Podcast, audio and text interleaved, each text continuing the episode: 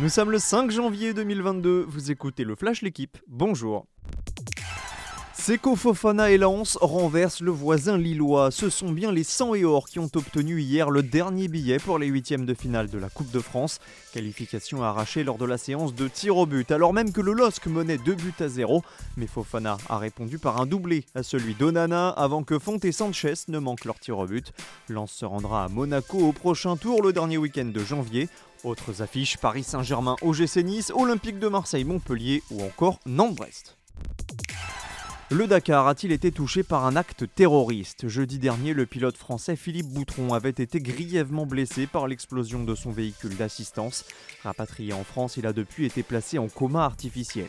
Pour l'heure, toute la lumière n'a pas encore été faite sur cet événement, mais hier, nouvelle avancée, le parquet national antiterroriste a ouvert une enquête pour tentative d'assassinat en relation avec une entreprise terroriste.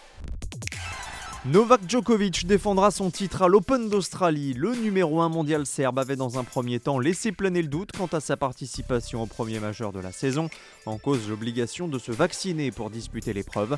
Mais depuis hier, fin de la spéculation, le serbe sera bien de la partie.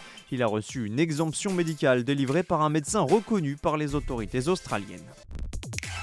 L'inquiétude grandit autour de Mathieu Van Der Poel. Le champion du monde de cyclocross avait fait une courte apparition dans les sous-bois fin décembre avant d'annuler sa participation pour les cyclocross suivants.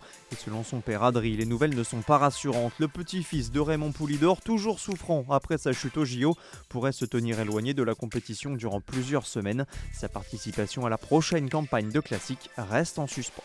Merci d'avoir écouté le Flash l'équipe. Bonne journée